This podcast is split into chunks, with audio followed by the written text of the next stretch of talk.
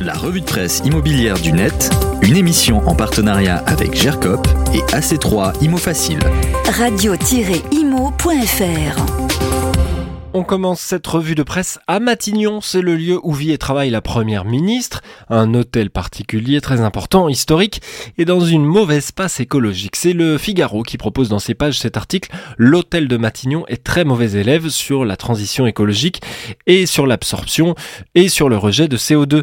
La première ministre Elisabeth Borne a été interrogée sur la consommation énergétique des bâtiments publics et notamment de l'Élysée et de Matignon. Elle a répondu lors d'une conférence sur la situation énergétique de la France. Cet été, nous avons changé les fenêtres à Matignon, une réponse qui n'a pas manqué de faire rire jaune les internautes, nous dit le Figaro.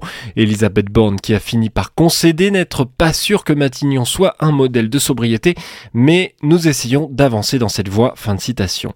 Pour contrer les mauvaises langues, le gouvernement communique à fond sur Ma Prime Rénov, son dispositif d'accompagnement pour la rénovation énergétique.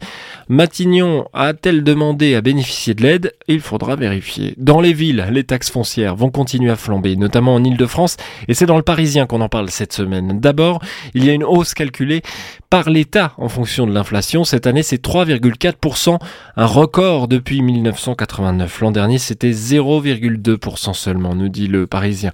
Ensuite, les villes doivent faire face à l'inflation, à la hausse des coûts de l'énergie. À Montreuil, le maire PCF, Patrick Bessac, a dû revenir sur son engagement de ne pas toucher aux impôts qui n'avaient pas bougé depuis euh, plus de 10 ans maintenant. Objectif trouver 1,4 million d'euros pour boucler le budget de la commune dans une période d'incertitude. Selon la mairie, résultat plus 7,4% d'augmentation à Montreuil, mais d'autres villes sont également dans les augmentations. En Ile-de-France, Vitry-sur-Seine plus 3,3% dans le Val-de-Marne, Rueil-Malmaison et Nanterre dans les Hauts-de-Seine affichent plus 6%. Les records sont en Seine-Saint-Denis, 7,4% à Montreuil, 10% à Pantin et même plus 15% à Bagnolet.